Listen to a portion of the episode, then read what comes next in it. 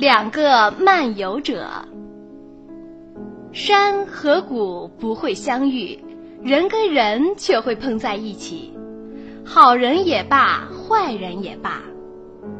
就这样，一个鞋匠和一个裁缝有一天在漫游途中走到了一起。裁缝是个漂亮的小个儿，一路上总是高高兴兴、快快活活的。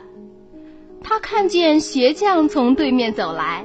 从来者的背囊便知道了他是干什么营生的，于是高声唱起一首讥讽鞋匠的歌：“给我缝严线缝，给我拽紧绳子，把鞋两边涂上沥青，敲啊敲牢鞋钉子。”可鞋匠不习惯人家和他开玩笑，拉长了脸子，活像喝了醋似的。瞧那神气，仿佛马上要动手和裁缝算账。那小个子呢，却立刻赔笑脸，并且递给他一瓶酒，说：“我没有恶意，请喝上一口消消气吧。”学匠猛喝一口，脸上的乌云果然散了。他把酒瓶还给裁缝，说：“我大大的喝了他一口。人大概只说喝的呃挺多挺多，而不说。”太渴，太渴！愿意咱俩一块儿走吗？我没问题。裁缝回答：“如果你乐意去一座不缺少活儿干的大城市的话，我也正想去一座大城市。”鞋匠回答：“嗯，在一个小城镇没什么搞头，而乡下人更愿意打赤脚。”于是两人便结伴同行，就像雪地里的两只黄鼠狼一样，不断的迈动双脚，迅速往前走，走啊走。他俩有的是时间，可用来掰的和咬的东西却不够。每到一座城市，他们便四处去拜访自己的同行。小裁缝模样愉快活泼，充满朝气。夹着脸蛋儿红红的，挺漂亮，谁都愿意送她点什么。碰上运气好的时候，师傅家的女儿还会在大门口吻她一下，送她上路。每次在与鞋匠会合，他口袋里的东西总要多一些。气鼓鼓的鞋匠老拉着脸说：“越是大坏蛋，越有好福气。”裁缝呢，却又是笑又是唱，并把自己所得到的一切都分给他的同伴儿。碰上口袋里有了几枚响叮当的银毫子，他便往酒馆里一坐，高兴的直拍桌子，叫酒杯都跳起舞来。对于他，正所谓是赚的容易，花的快。他俩漫游了一段时间。来到了一片大森林跟前，通往京城的路就从林中穿过。可是人行的小路一共有两条，一条要走七天，一条只走两天。他俩呢，却谁也不知道哪儿是短的一条。两个漫游者于是坐在一棵橡树底下，商量怎么做准备。带多少天的面包上路呢？鞋匠说：“必须做长远打算。我愿意带七天的面包。”什么？裁缝说：“像头驴子一样，背上驮七天的面包，连头都没法再转一下。我靠上帝保佑，不用做任何考虑。”要是钱嘛，装在袋子里就不担心是夏天还是冬天。面包可不成，大热天会变得干硬并且生霉的。再说我的衣服也穿不了那么久。为什么我们就找不到那条近路呢？带两天的面包行啦。于是两人各自买了面包，然后凭着运气走进森林中。森林里静悄悄的，像一座教堂。风不吹，鸟不鸣，也没有小溪发出的喧闹声。树上枝叶茂密，没漏下一线阳光。鞋匠一声不吭，背上沉重的面包压得他汗流满面，脸色阴沉，很不高兴的样子。裁缝呢，却快快活活，连跑带跳。一会儿口里吹着树叶，一会儿又唱起了小曲儿，心里想：看见我这么愉快，上帝在天上也一定会高兴的。就这么走了两天，可到第三天，森林还没有到尽头，小裁缝却已经把自己的面包给吃光了。这时，他的心已经变得沉重了一些。然而他并没有失去勇气，仍旧得过且过，听天由命，凭运气继续赶路。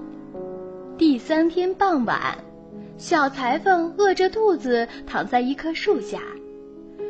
第二天早上，再饿着肚子爬了起来。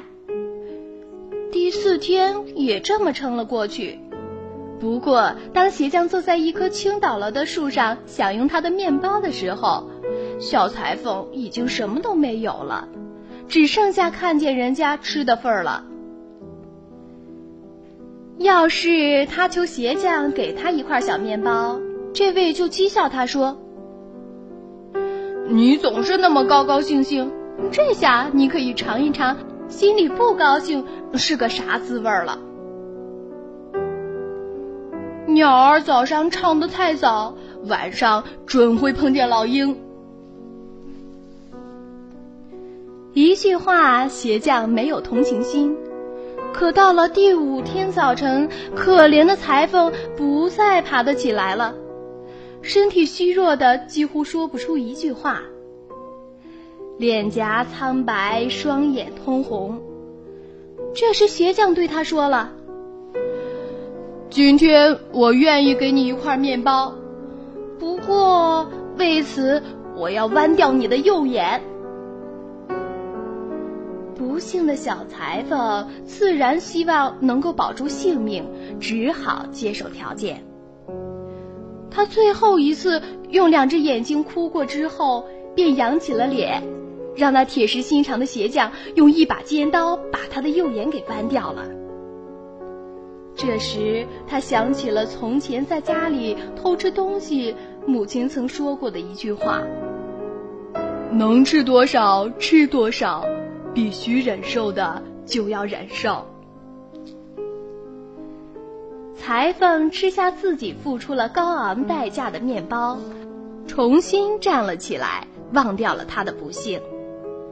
他聊以自慰的是，用一只眼睛仍然看得挺清楚。可是，在第六天，饥饿重新又回来了，几乎吞噬掉了他的心。晚上，他倒在一棵树下。第七天早上，虚弱的站不起来了。死神已经骑在他的脖子上。这时，鞋匠又开了口：“我愿发善心，再给你一个面包，不过不能白给。为此，我要把你的左眼也剜掉。”到了现在，小裁缝才真认识到自己生活轻浮，便请求仁慈的主宽恕，然后说：“你要怎么办，就怎么办吧。我愿意忍受必须忍受的痛苦。可你考虑好了，上帝并不随时做出裁判，将来自会有一个时刻。”你施加于我的恶行将受到报应。要知道，我并没有对不起你啊。在过好日子的时候，我有什么都与你分享。我的营生要求一针接一针的缝啊。我要没了两眼，不能再缝，就唯有当乞丐了。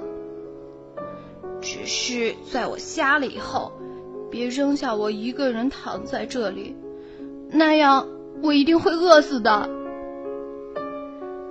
谁知鞋匠这个遭到上帝蔑视的家伙，硬是掏出刀来，一下剜掉了他的左眼珠子。随后，鞋匠给他一根面包吃，并且递一根棍子给他，让他跟在后边继续往前走。太阳落山时，两人终于走出了森林。但见在林子前边的野地上立着一副脚架。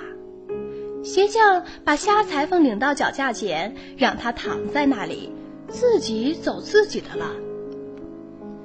不幸的裁缝又累又痛又饿，很快睡着了，一睡睡到了个大天亮。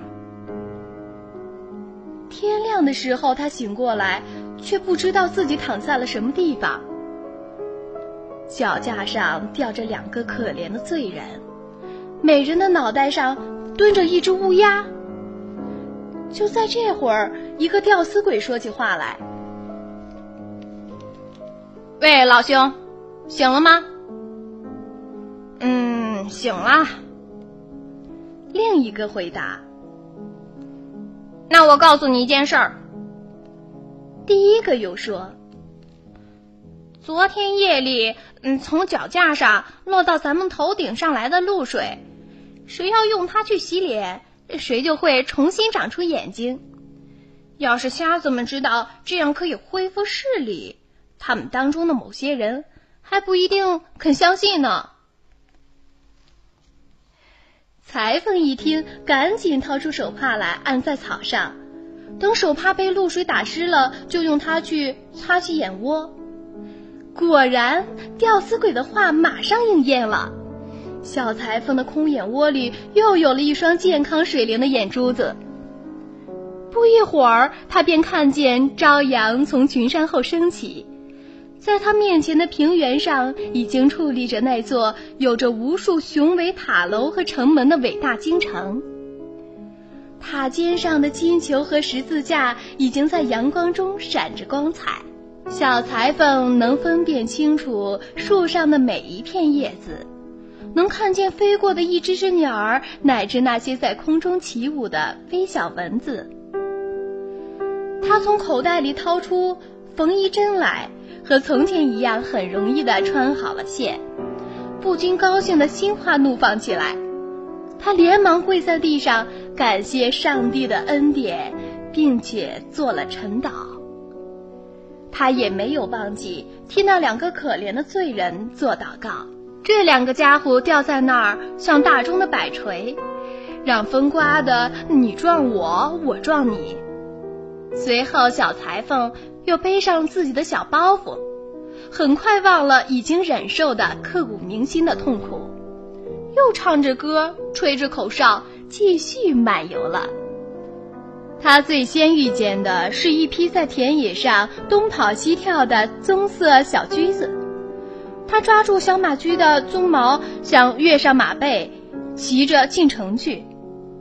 小马驹儿去求他放了他，说：“嗯，我还太年轻啊，嗯，就算像你这么轻一个裁缝，也可以压断我的脊背。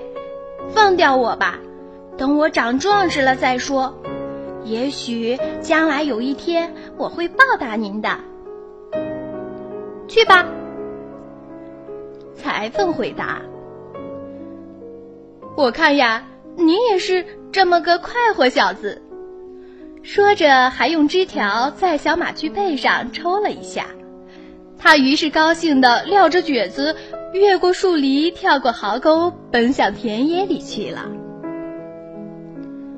从昨天起，小裁缝就什么东西也没有吃。他说。阳光倒是充满了我的两眼，我却没有面包填肚子。待会儿只要碰见什么勉强可以吃的东西，嗯，就只好委屈他让我吃下去了。说话间，一只鹳鸟正十分气派地从草地上走来。嗯，等一等，等一等。小裁缝高声叫着，一把抓住鹳鸟的瘦腿。我不知道你吃的吃不得，只是饥饿不容我长久的挑选。我必须砍掉你的头，把你烤熟。别这样，鹳鸟回答：“我是一只神鸟，没有任何人伤害我，我对人类益处大着呢。你要是放了我的生，将来我会报答你的。”那就飞走吧，长腿老兄。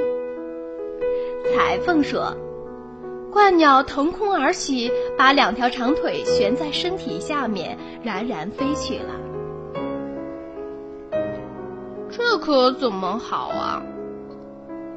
小裁缝自言自语说：“我饿得越来越厉害，我的肚皮越来越空，现在不管碰见什么，都活该他倒霉。”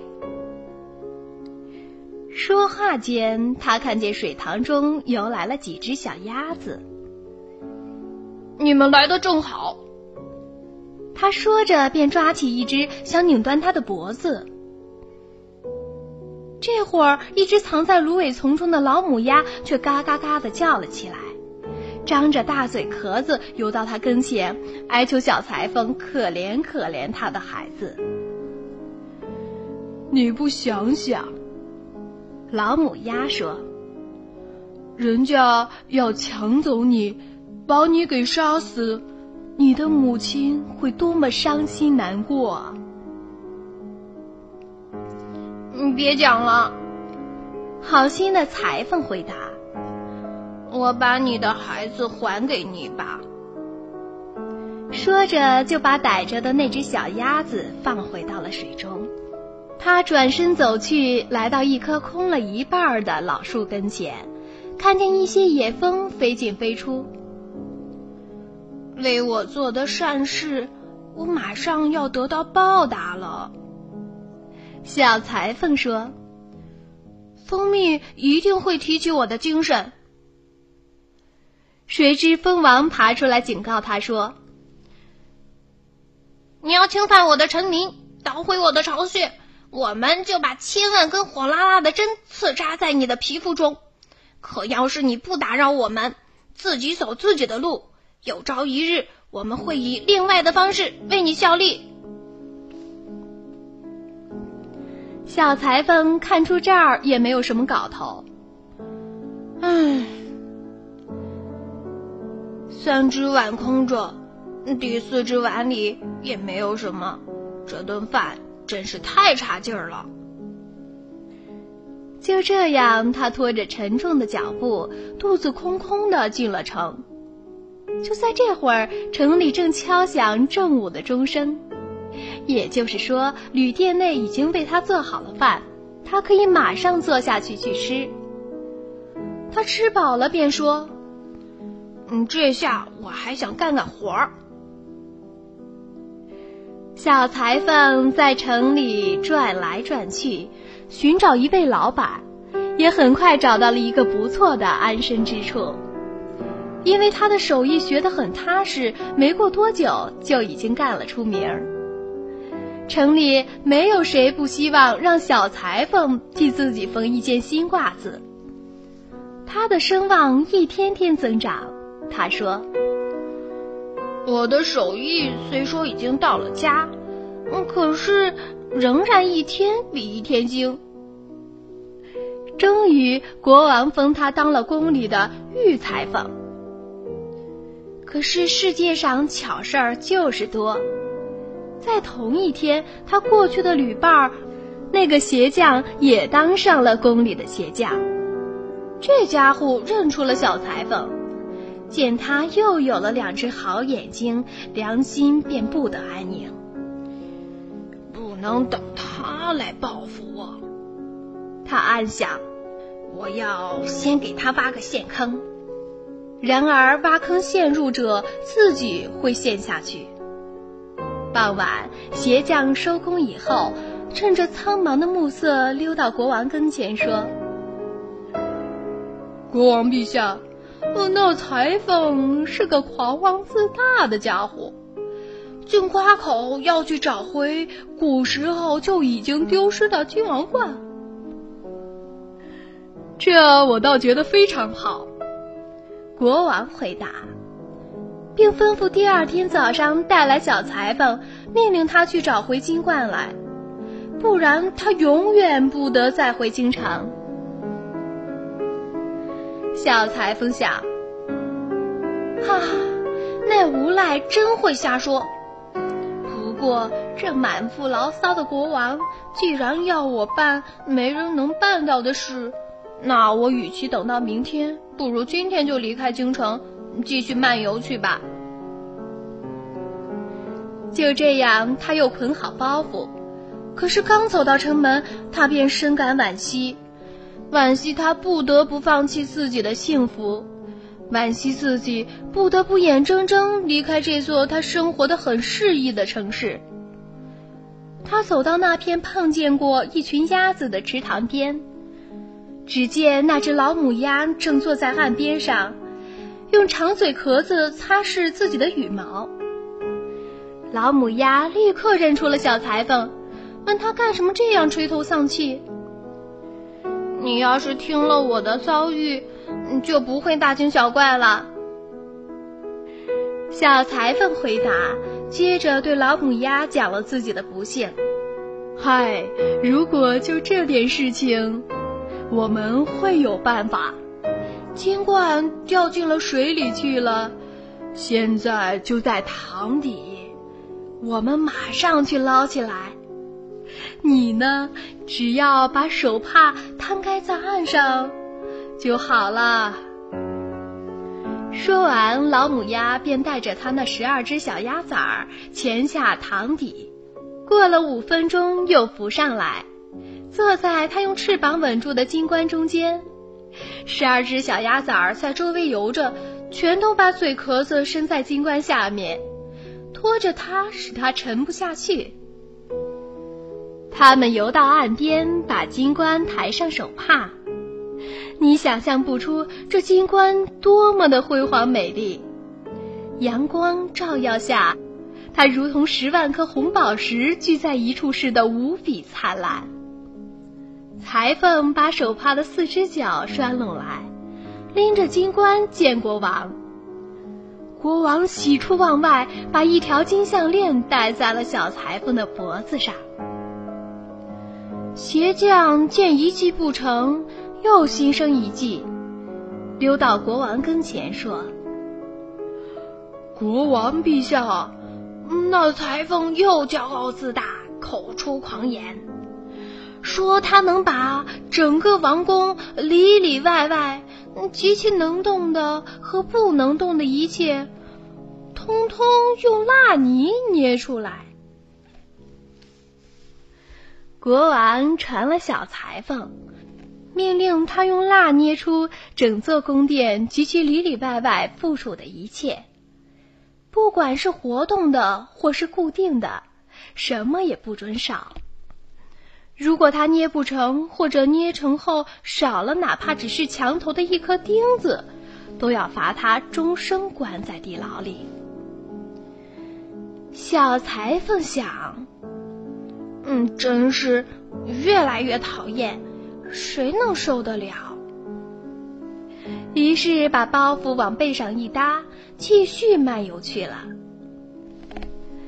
他走到那株空树干前，坐了下来，耷拉着脑袋。蜜蜂们飞出树洞，蜂王问他是不是得了僵脖子病，脑袋这么耷拉着。嗯，不是。小裁缝回答：“我感到压抑是另有原因。”于是讲了国王要求他干的事情。蜜蜂们开始交头接耳，嘤嘤嗡嗡。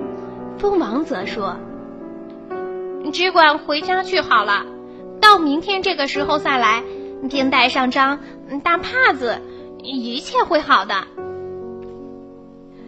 小裁缝于是往回走，蜜蜂呢却飞向了王宫，径直飞向敞开的窗户。在里边的咯咯啦啦四处爬，把一切一切全看了一个仔细。随后，他们飞回窝，用蜂蜡照样造出一座宫殿来，造的是那样快，叫人以为是从眼前的地下长出来的。傍晚已经大功告成，小裁缝第二天早上走来，他面前便立着一幢辉煌的宫殿。墙头不差一颗钉子，屋顶不缺一片砖瓦，然而却是那样的玲珑精巧、洁白如雪，还散发出蜂蜜的甜香气味儿。裁缝小心翼翼地把它包在帕子里，带给了国王。国王惊讶的不得了，把它盛放在宫内最大的厅堂中，赏赐了一幢大石头房子给小裁缝。谁知道鞋匠还不甘休，第三次溜到国王那儿说：“国王陛下，呃，裁缝听说宫中的院子里没有喷泉，就夸下海口，要让院子中间喷出一人高的泉水，而且明亮的像水晶一样。”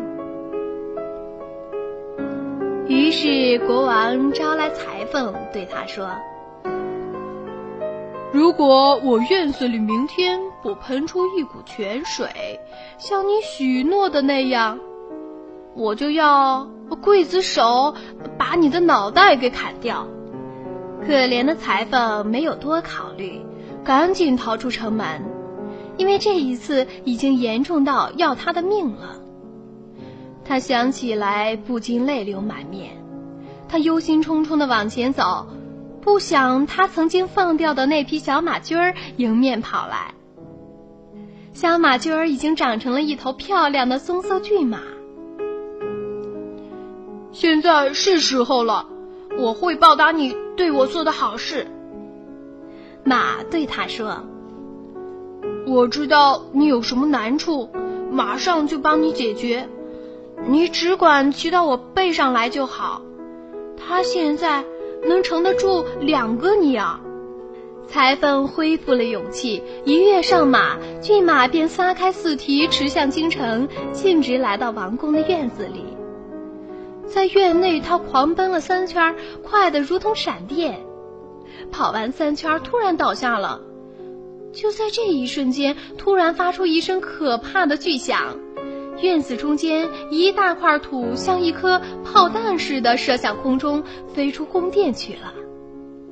紧接着，院子中间喷出一道水柱，像一个人骑在马上那么高，而且这样的清亮光洁，跟水晶一般。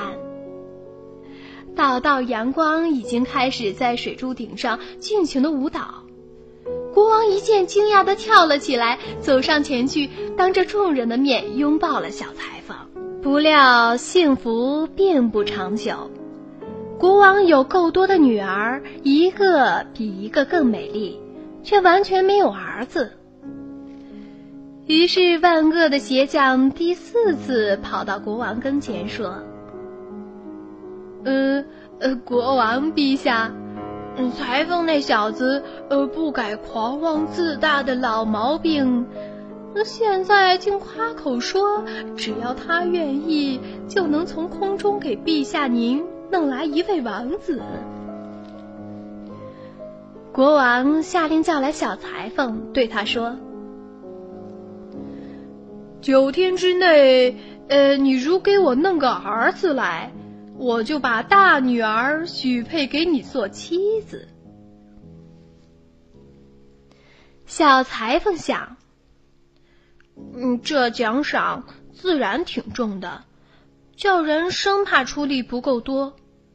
可是樱桃对我来说悬的也太高了，我爬上去摘，脚底的树枝会折断，我便摔下来了。他走回家，叠着腿坐在工作台上，考虑该怎么办。不行，他终于叫道：“我必须离开，在这儿没法过安宁的生活。”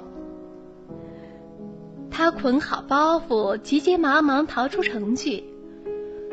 到了草地上，他看见自己的老相识鹳鸟，这家伙正像个大智大慧者似的，在那儿踱来踱去，还不时的停下来细细的观察一只青蛙。可到最后，还是一口把它吞掉。